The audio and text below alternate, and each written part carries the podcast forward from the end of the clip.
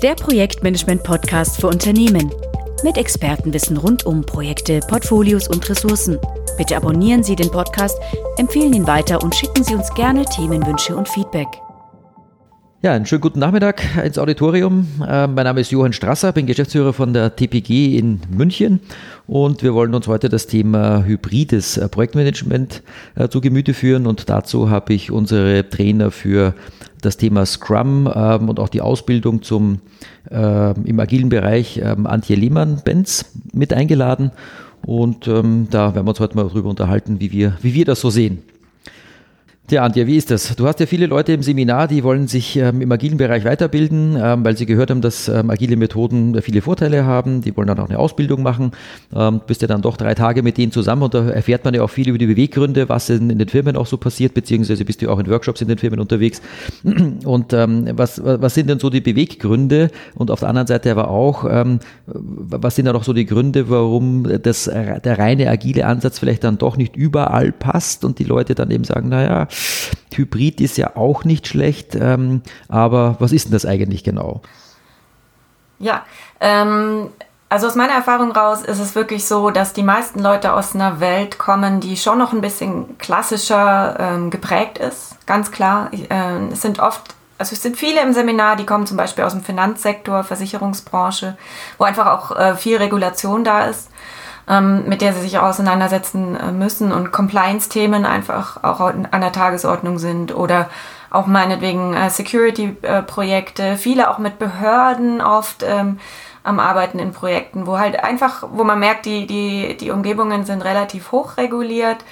Ähm, oder aber auch, sie kommen einfach aus einer Konzernstruktur, größere Konzerne oder arbeiten meinetwegen auch als Freiberufler in Kundenprojekten für größere Konzerne, wo sie jetzt einfach nicht mit der Tür ins Haus fallen können und komplett alles von heute auf morgen auf agil umgestellt werden kann, wo aber durchaus immer der Wunsch da ist, ähm, mehr Agilität reinzubringen, sei es, dass es von den Kunden herangetragen wird, äh, in Kundenprojekten, äh, sei es, dass die Leute einfach selber merken, es ist noch nicht so ganz zufriedenstellend im Moment, wie es im Projekt läuft. Wir brauchen hier ein bisschen mehr Flexibilität. Wir brauchen eine schnellere Reaktionsgeschwindigkeit auf Änderungs äh, Anforderungen, die sich ändern, ähm, auf Änderungswünsche durch den Kunden, auf sich einen stark verändernden Markt, hoher Konkurrenzdruck.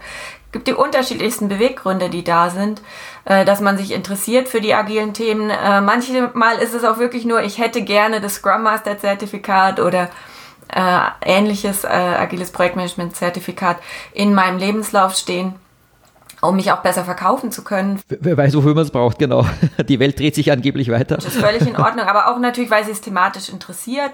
Das geht ja dann Hand in Hand. Und äh, dann kommt es auch oft äh, zustande, dass wir uns im Seminar eben auch unterhalten und in meinen Praxisworkshops äh, mit Product Ownern zum Beispiel bin ich viel unterwegs und mache Product Owner Workshops. Die sind dann natürlich auch schon in Scrum-Projekten drin, wo es aber noch nicht so reibungslos läuft und wo es noch nicht so ganz nach Buch vielleicht läuft, äh, Scrum. Aber ähm, die, die Grundlagen für die Diskussion sind eigentlich immer da und das Interesse ist auch da, zu überlegen, wo hakt's, ähm, warum sind wir vielleicht noch nicht voll agil, äh, wollen wir es überhaupt sein, warum müssten wir es vielleicht auch sein, die, dass wir uns die Frage auch nochmal stellen. Oder vielleicht auch doch nicht. Ähm, und wenn nicht, wenn wir nicht voll agil arbeiten wollen, wenn wir nicht voll nach Scrum, nach Buch arbeiten wollen, wie äh, können wir uns dann so aufstellen, dass wir die klassische Welt, die wir noch haben, mit den neuen agilen Methoden verbinden? Also die große Frage ist, wie kann ich äh, diese Welten verbinden? Und äh, das treibt tatsächlich die Leute mehr um, zumindest in, in, in der Welt, die, die ich jetzt immer habe bei den Teilnehmern. Äh, im, im Gro, beim Gros der Teilnehmer treibt es die Leute mehr um, als wie können wir jetzt morgen äh, Scrum perfektionieren oder andere agile Methoden, die es ja auch noch gibt neben Scrum. Wie können wir die jetzt wirklich äh, genauso, wie es im Buche steht, umsetzen? Also die Frage ist tatsächlich, wie machen wir es an unsere Praxis passend? Und das ist für mich auch die richtige Frage. Also ich finde, Projektmanager sollten sich die Frage auch stellen. aber, aber das war ja nicht immer so. Es ist ja gar nicht allzu lange her, wo man auch in, in öffentlichen Diskussionen, auf Veranstaltungen ähm, und dann vor allem in den Pausen danach dann wirklich also harte Auseinandersetzungen mitverfolgen konnte, wo also äh, agile Hardliner auf äh, klassische Hardliner äh, getroffen sind ähm, und wo man also gegenseitig das Revier verteidigt hat. Und ähm, ich habe das Gefühl, dass das jetzt schon seit einer Weile auf jeden Fall in die richtige gemeinsame ähm, Richtung ähm, abbiegt, ähm, dass das jetzt endlich, ähm, sagen wir mal, wieder mit mehr gesundem Menschenverstand diskutiert wird, mh, dass man eben sagt, naja, wie so oft halt auch in dem Regelkreis, ne, man, man regelt nach und es übersteuert quasi. Alle wollen voll agil werden, stellen sie fest, naja, so unsere Organisation packt das vielleicht doch gar nicht so und da gibt es ja ganz viele Gründe dafür, weil auch die Menschen das zum Teil gar nicht mehr wollen. Ähm, vielleicht gibt es auch viele Leute, die, ähm, die und da geht es jetzt gar nicht um, um, um Leute, die vielleicht kurz vor der Pension sind und sagen, na, das tue ich mir jetzt nicht mehr an, dass ich da jetzt noch diesen großen Change mitmache. Das ist so eine Mehr, dass das nur solche Leute sind, stimmt überhaupt nicht. Es gibt genügend junge Leute, die auch sagen, ich, ich, ich Selbstverantwortung ist schön, aber ähm, das ist in meiner Freizeit super, aber im Job bitte nein, nein, danke. Also ich möchte schon jemanden haben, der mir anschafft und sagt, wo es lang geht. Also alle diese Dinge, die damit einhergehen, die die Organisation und die Menschen selber betreffen, das, ähm, das, das, das, äh, das muss man mal wahrnehmen, das ist nicht so, wie es im Buche steht. Es gibt genügend Leute, die, die wollen das nicht. Und es gibt auf der anderen Seite auch Organisationen, da geht es auch nicht. Du hast ja gerade von, von vielen regulierten Bereichen gesprochen. Und ähm, ja, ich sage jetzt mal, ich kann natürlich gerne intern ähm, irgendwelche, ja, zum Beispiel auch medizinischen Geräte ähm, agil entwickeln, wenn es denn sein muss oder gewollt ist. Ähm, Im Endeffekt müssen die aber irgendwie zertifiziert werden und es gibt dann halt ganz normale externe Meilensteine. Ähm, und da gibt es halt äh, nicht nur ein, äh, ein Ereignis, das heißt, ich gebe was zum Genehmigen und dann kommt ein Stempel zurück und dazwischen passiert nichts. Nein, da gibt es eine ganz normale Zusammenarbeit mit den Genehmigungsbehörden und die ist garantiert nicht agil. Ähm, also das heißt also, sobald ich mein geschütztes Feld verlasse, habe ich sowieso das Problem, dass, meine Umf dass mein Umfeld ja meinen Rhythmus nicht teilt wahrscheinlich. Wir haben auch Kunden zum Beispiel, wir arbeiten intern sehr viel zweiwöchentlich in manchen Bereichen. Wir hatten letztens einen Kunden oder schon seit Jahren eigentlich, äh, nicht erst letztens, aber es ist letztens erst gerade wieder mal zu, zu, einem kleinen Problem geworden, weil die halt in drei Wochen Rhythmen arbeiten. Na, das äh, passt halt nicht immer ganz zu unserem Rhythmus. Also egal wie es ist, ähm, ähm, in meinem klassischen Bereich sagt man halt, da gibt es ein paar Meilensteine und ein paar Phasen, da einigt man sich darauf arbeitet dann darauf hin. Ähm, und im agilen Bereich ist es aber ein Rhythmus, den ich beschreibe und der muss halt die ganze Zeit passen. Und wenn der die ganze Zeit halt nicht passt, wird es die ganze Zeit ganz schön anstrengend. Äh, und so gibt es halt einfach jetzt Sachen, wo man erkennt, ja, in der Theorie super, bei uns intern sogar gelebte Praxis auch super, aber es gibt einfach Bereiche, wo es mindestens mit meiner Umwelt schwierig wird, das aufrechtzuerhalten, beziehungsweise ähm, ja, dass dann eben der Gedanke kommt, okay, welchen Teil muss ich jetzt klassisch machen, damit ich mit meiner Umwelt zusammenarbeiten kann, obwohl ich intern vielleicht ganz normal hybrid weiter, also äh, obwohl ich intern ganz normal agil weiterarbeite. Also welche Form von Hybrid ist für uns geeignet? Also ja, was da gibt es ja verschiedene Varianten. Ja, Genau, ähm, vielleicht ein ganz äh, übliches Beispiel oder verbreitetes Beispiel ist ja äh, zum Beispiel, dass ich ähm, bei, einer, bei einer Neuentwicklung eines Produkts, sei es vielleicht Software, ähm, bei Hardware wieder anders, wie du auch sagst, muss man vielleicht auch nochmal gucken auf die Art des Projekts, die Art des Produkts, das nachher rauskommen soll, die Art des Ergebnisses. Aber ein gutes Beispiel ist sicher in, auch in der Softwareentwicklung, in einer vielleicht komplexeren Umgebung, Konzernumgebung, äh, dass ich ähm, eine Neuentwicklung vornehme oder Weiterentwicklung eines bestehenden Produkts und die durchaus agil gestalte und auch mit Iterationen plane äh, und auch weitgehend selbstgesteuertes Team äh, sich da organisiert, auch in den Iterationen. Aber dann, wenn es zum Beispiel zum Rollout geht, äh, plane ich das wieder äh, klassischer auf. Oder wenn es an die Integration mit den Ergebnissen anderer Teams geht, die in in der äh, gleichen Softwareumgebung arbeiten, aber an, äh, andere Bereiche vielleicht abdecken. Dass ich auch in der Integration äh, klassischer plane, weil ich da einfach mehr Abhängigkeiten zu beachten habe und das äh, dedizierter vorherplanen muss, während ich mich bei der Entwicklung innerhalb des eigenen, äh, innerhalb des eigenen Teams die Entwicklungsaufgaben da äh, kann ich äh, hochgradig iterativ unterwegs sein und auch äh, viel selbst organisierter vermutlich in der Iteration meiner Arbeit planen. Auch da gibt es sicher Abhängigkeiten zu beachten, äh, aber weitgehend, soweit es halt geht. Also für mich kommt sowieso ähm, aus solchen Modellen auch immer erstmal die Frage, ähm, die steht noch davor, äh, was sind denn die Vorteile des agilen Arbeitens, die wir für uns nutzen wollen und wie können wir die trotz etwas einschränkender Umgebungsfaktoren vielleicht ähm, können wir die nutzen und können wir die einbauen. Also auch zum Beispiel eine starke Stakeholder-Einbindung und Interaktion ähm, ist für mich gehört äh, das bei agilem Arbeiten so dazu, dass es für mich auch schon ein, ein Stück Agilität ist, wenn ich das mehr betreibe. Also durchaus auch Anerkennung zu geben für jeglichen Versuch, die positiven äh, Dinge des agilen Arbeitens, die Vorteile ähm, schon mit einzubinden. Ob ich es dann überhaupt agil nennen will oder nicht, ist noch das nächste. Ich meine, man kann auch sagen, ein guter Projektmanager hat das schon immer gemacht, hat schon immer die Stakeholder stark eingebunden und da stimme ich, wenn mir das jemand sagt, auch zu. Na klar. Ähm, aber ähm, viele Schleifen zu drehen, Feedback-Schleifen mit Stakeholdern zusammen, ähm, je mehr ich das mache, desto mehr komme ich ja in die Bereiche agilen Arbeitens. Ich mache nur vielleicht eben noch kein Scrum, aber muss das auch nicht unbedingt. Aber dass ich mir da die wichtigen Fragen vorher stelle dann wäre der Vorschlag einfach mal der, dass man, dass man einfach Teile, also ein, paar Methoden vom agilen Bereich ähm, einfach ähm, nutzt, äh, parallel zu den klassischen oder aber man, wie du gerade gesagt hast, äh, Stakeholder-Analyse, ja klar, äh, normalerweise, wenn ich ein tatsächlich einmaliges Projekt habe, möglicherweise sogar noch mit externen, ähm, ähm mit externen Stakeholdern, dann brauche ich sowieso eine Stakeholder-Analyse. Ähm, bei der 47. Produktentwicklung intern, wo das Umfeld das gleiche ist, werde ich wahrscheinlich auf die Stakeholder-Analyse verzichten, ja, weil die Entwicklung Entwicklungsmannschaft und der beauftragende Entwicklungsleiter ist immer noch der gleiche. Also ja, der wird schon wissen, welche, welche Waschmaschine er jetzt haben möchte. Ähm, aber ähm, eben insofern könnte man ja sagen, dass, dass, dass vielleicht äh, in dem agilen Bereich ja durch die häufigere Anwendung von klassischen Methoden also eben iterativ, wie zum Beispiel Lessons Learned, die im klassischen Bereich ja am Ende des Projektes stehen, ähm, aber Lessons Learned im Rahmen einer Retrospektive ja am Ende eines Sprints bereits gemacht werden. Also ich sage jetzt mal, da könnte man sagen, das ist doch, ist doch eh das Gleiche, nur es wird halt häufiger gemacht. Oder so wie du sagst, Stakeholder-Analyse. Naja, wie ist es denn klassisch? Man, man macht die Stakeholder-Analyse als, als Liste, schreibt da rein, fördernd, neutral, kritisch, wie auch immer, schreibt dazu, wer sich um den jeweiligen kritischen Stakeholder kümmern kann, welche Methoden habe ich, um den vielleicht davon zu überzeugen, dass das Projekt ja doch ein tolles Projekt ist und wie auch immer. Und schaue, dass ich die fördernden und die kritischen Leute in einer richtigen äh, Mischung zusammenbringe und ähm, schaue da, äh, ja genau, schaue ich dann regelmäßig drauf. Also die meisten, die ich kenne, da wird am Anfang eine Stakeholder-Analyse gemacht, weil es ja im Handbuch vorkommt, dass man die machen muss. Dann schaut man sich das an, dann verstaubt das Ding schön langsam. Wenn es dann wieder knirscht, sagt einer, es war doch klar, dass der schreit. Ah ja, stimmt, haben wir vor einem halben Jahr eigentlich schon identifiziert. Ne? Hat sich einer in den letzten sechs Monaten drum gekümmert? Hm, wessen Aufgabe wäre es gewesen? Naja, wieder nicht gemacht. Ne? Und deshalb knirscht es heute. Ja? Risiko eingetreten, Problem da.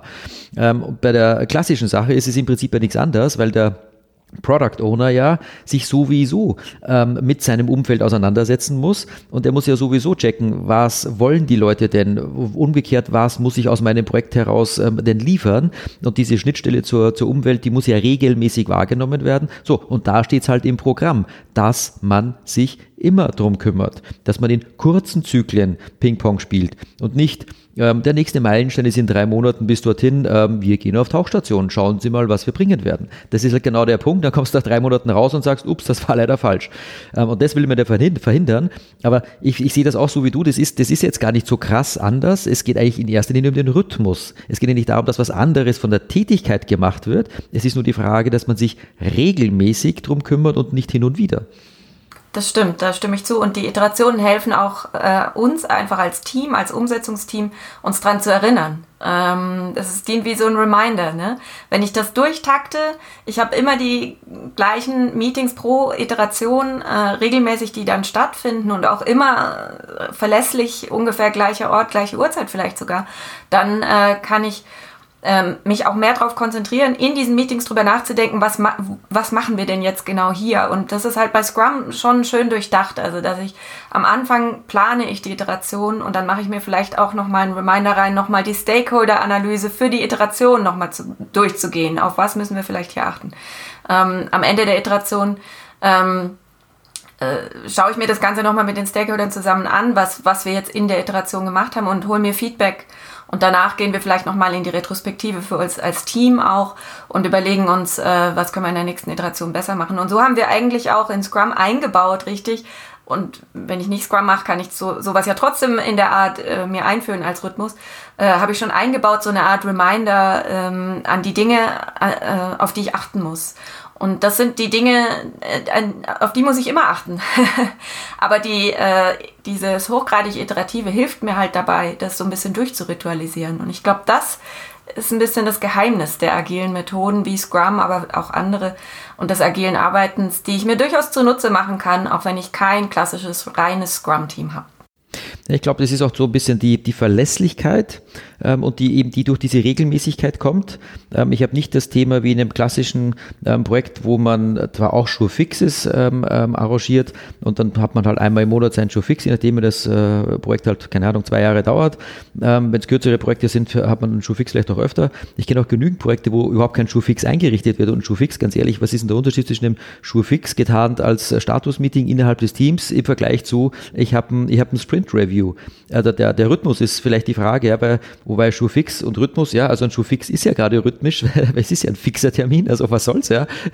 Heißt ja nur anders. Vielleicht auch ein bisschen seltener und vielleicht auch ähm, oft leider so als, als ähm, Routineübung dann wieder abgehandelt, die es ja auch nicht sein soll. Also was dann vielleicht auch noch fehlt, ist ein guter Coach, ein guter Moderator, der auch frische neue Methoden mit reinbringt, das Team dazu animiert, hier auch äh, einfach ähm, auch mal ein bisschen um, um die Ecke zu denken, out of the box mal äh, über neue Themen nachzudenken, auch die Stakeholder vielleicht wieder anders zu engagieren.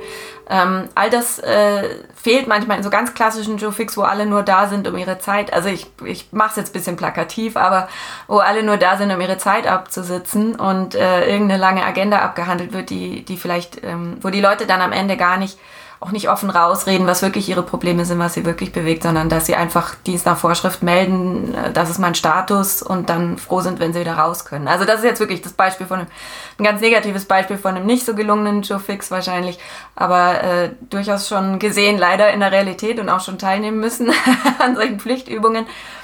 Ich denke, das ist ein weiterer Vorteil ähm, agiler Methoden, dass sie versuchen, die Leute dazu zum Nachdenken zu bringen, was wollen wir mit Meetings denn erreichen? Sind es die auch wert, die Zeit, die wir da drin verbringen, was ist der Wert jeden Meetings und das auch wirklich versuchen, ähm, ja, dass, dass das auch nicht vergessen wird, dass es im Vordergrund bleibt. Äh, erfordert natürlich eine gewisse Verantwortung vom Team auch.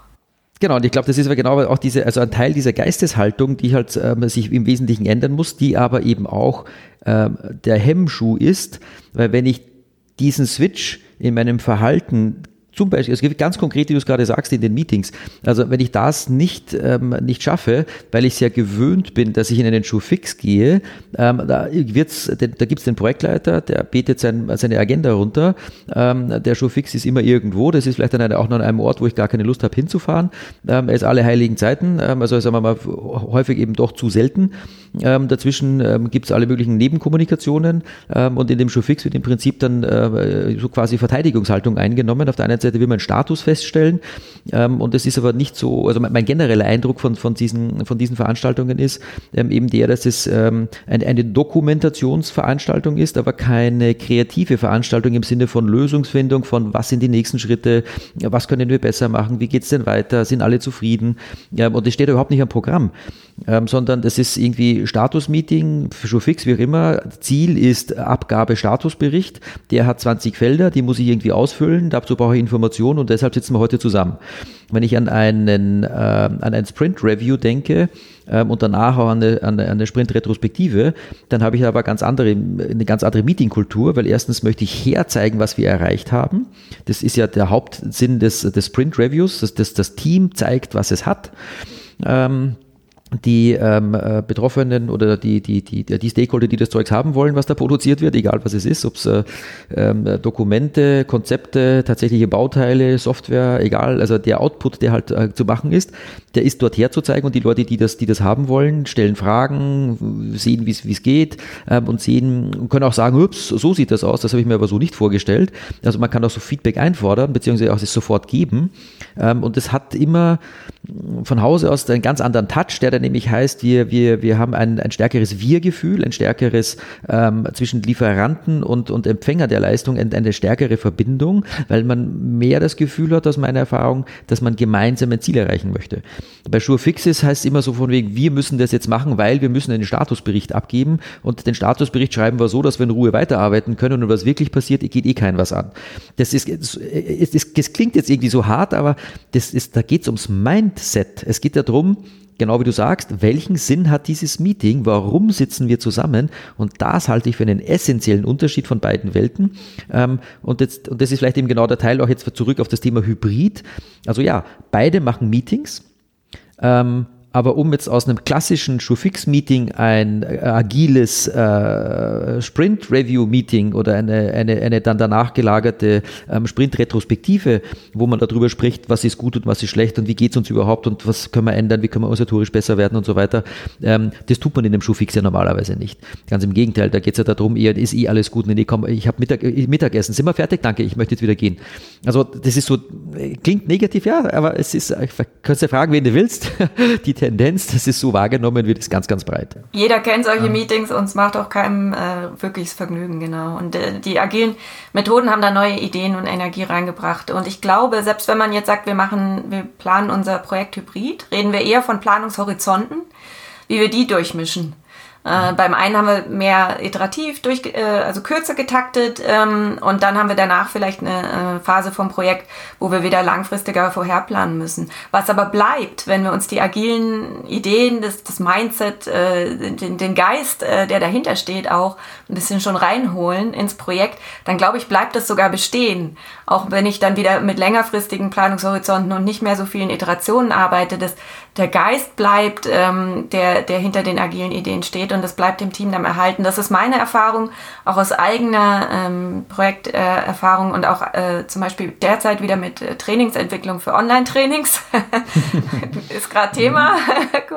genau, und ähm, auch da, also äh, es, es hat sich einfach verändert, wie die Leute miteinander interagieren, weil viel mehr Leute Erfahrung haben mit agiler Arbeit und den positiven Effekten davon. Und man merkt es einfach auch in den Projekten, die gar nicht offiziell agil gelabelt werden, dass äh, die Leute ähm, auch online versuchen, mehr und remote mehr in Kontakt zu bleiben miteinander. Und äh, dann hat sich das agile Mindset für mich schon ein bisschen etabliert. Natürlich gehört noch mehr dazu, aber es ist, es ist der, der Anfang. Es ist ein richtig guter Anfang.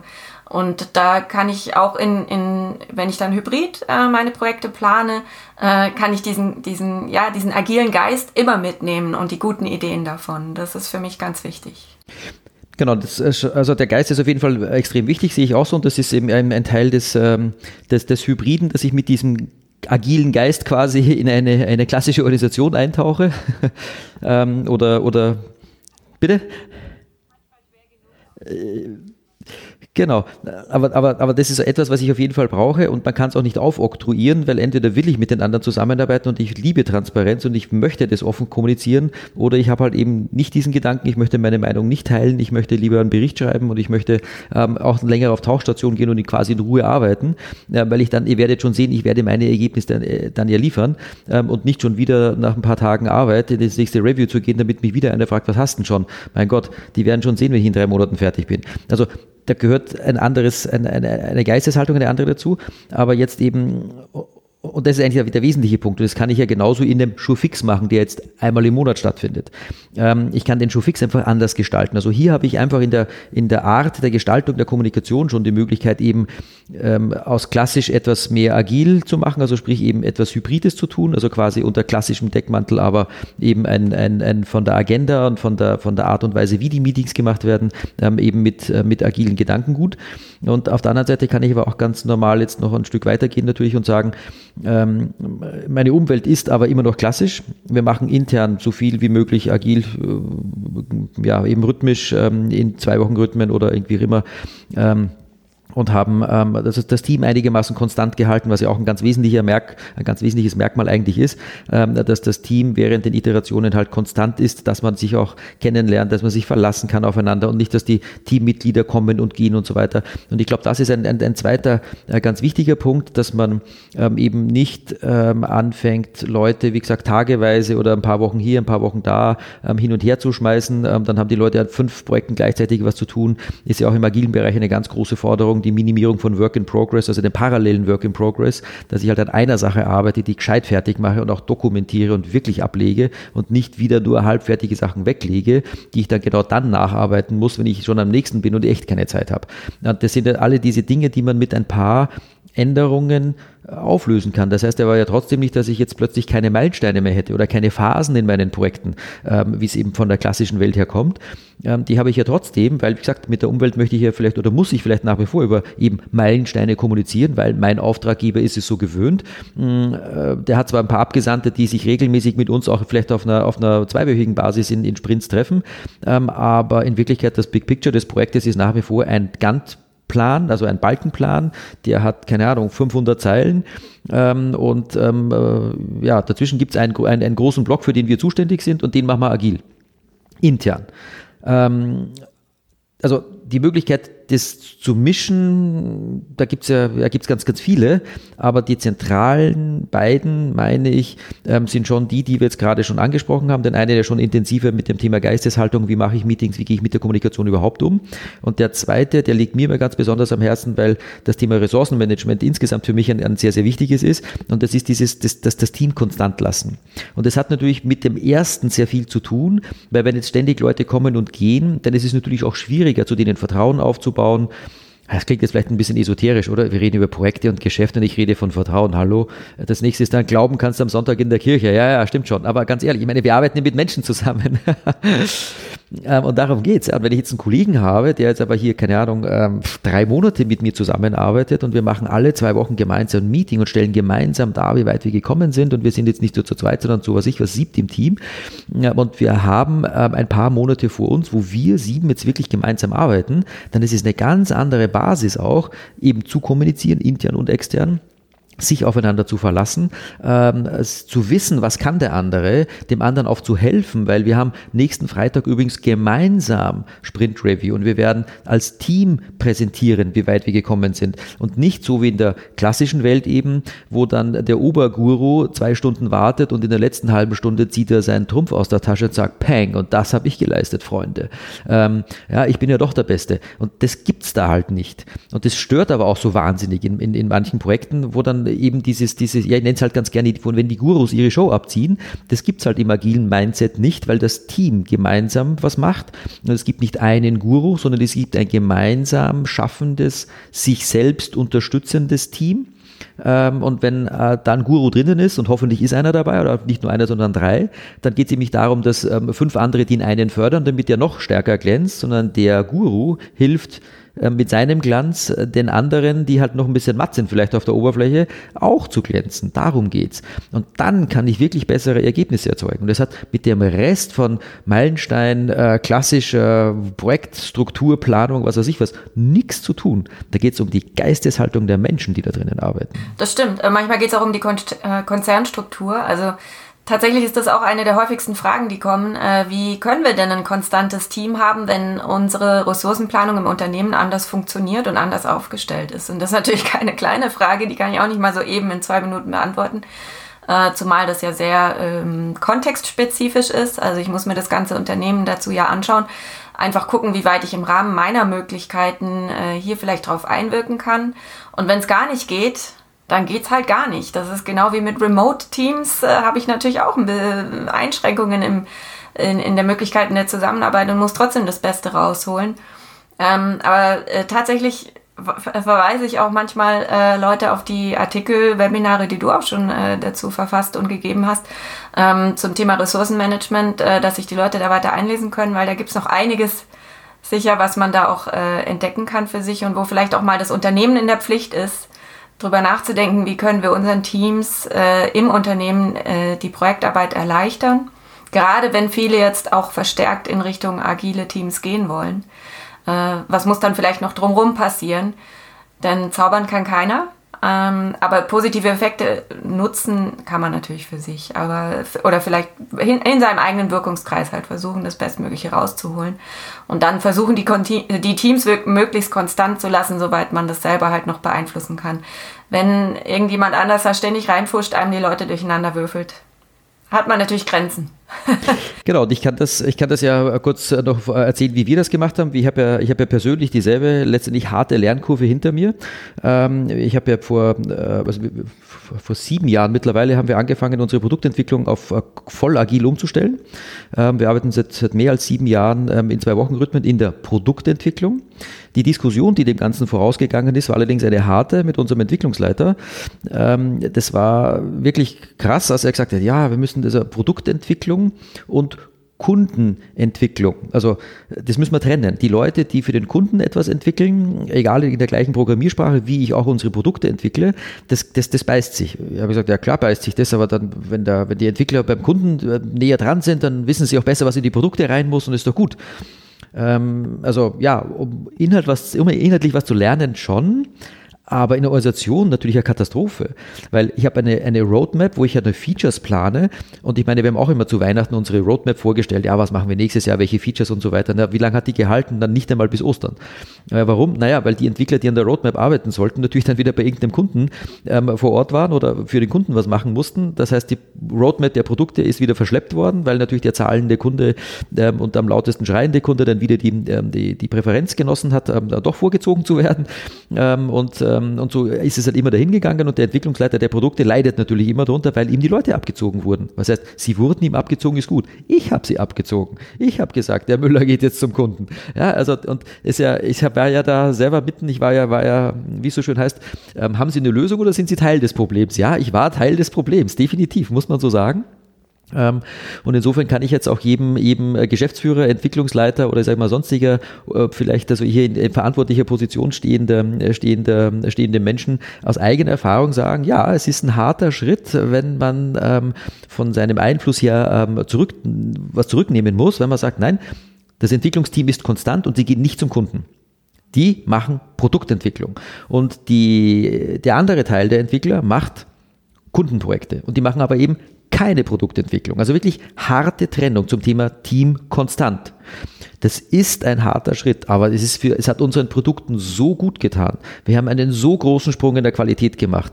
Die Leute können sich darauf verlassen. Sie haben Zeit, es fertig zu machen. Sie haben Zeit, es ordentlich zu spezifizieren. Sie schätzen gemeinsam und müssen nicht zwischendurch noch den Kopf beim Kunden haben. Und umgekehrt, die Kunden, ähm, äh, Entwickler, klar, warten dann natürlich darauf, dass die Features von den Produkten fertig werden, damit sie es beim Kunden dann entsprechend einbauen können, weiter customizen können, was weiß ich was. Hm. Natürlich gibt es Situationen, wo sie darauf warten.